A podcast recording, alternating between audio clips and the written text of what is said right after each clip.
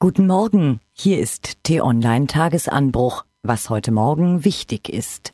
Bundesaußenminister Sigmar Gabriel glaubt offenbar nicht mehr daran, dass seine SPD bei der Bundestagswahl stärkste Partei werden kann. Weder die CDU-CSU noch wir möchten eine Fortsetzung der Großen Koalition. Am Ende entscheidet aber der Wähler. Das ist auch gut so in einer Demokratie, so der Bundesaußenminister. Ein Nachbarschaftsstreit über Grillgerüche auf dem Balkon ist eskaliert. Jetzt muss sich eine Frau aus Düsseldorf vor Gericht wegen gefährlicher Körperverletzung verantworten.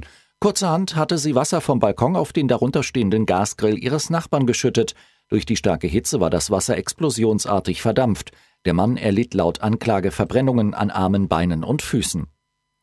Zehntausende Frankfurter müssen am Sonntag ihre Wohnungen verlassen. Grund ist die Entschärfung einer Weltkriegsbombe, die bei Bauarbeiten entdeckt wurde. Der Stadt am Main steht eine der größten Evakuierungsaktionen der deutschen Nachkriegsgeschichte bevor. Eine Kindertagesstätte in Hildesheim kann sich über eine Großspende freuen. Ein unbekannter Spender hinterließ im Briefkasten Umschläge mit 500-Euro-Scheinen. In der Kita überlegt man jetzt, was von dem Spendengeld gekauft werden soll. Favorisiert wird ein großer Bus aus Kunststoff. Mehr Informationen findest du unter t-online.de.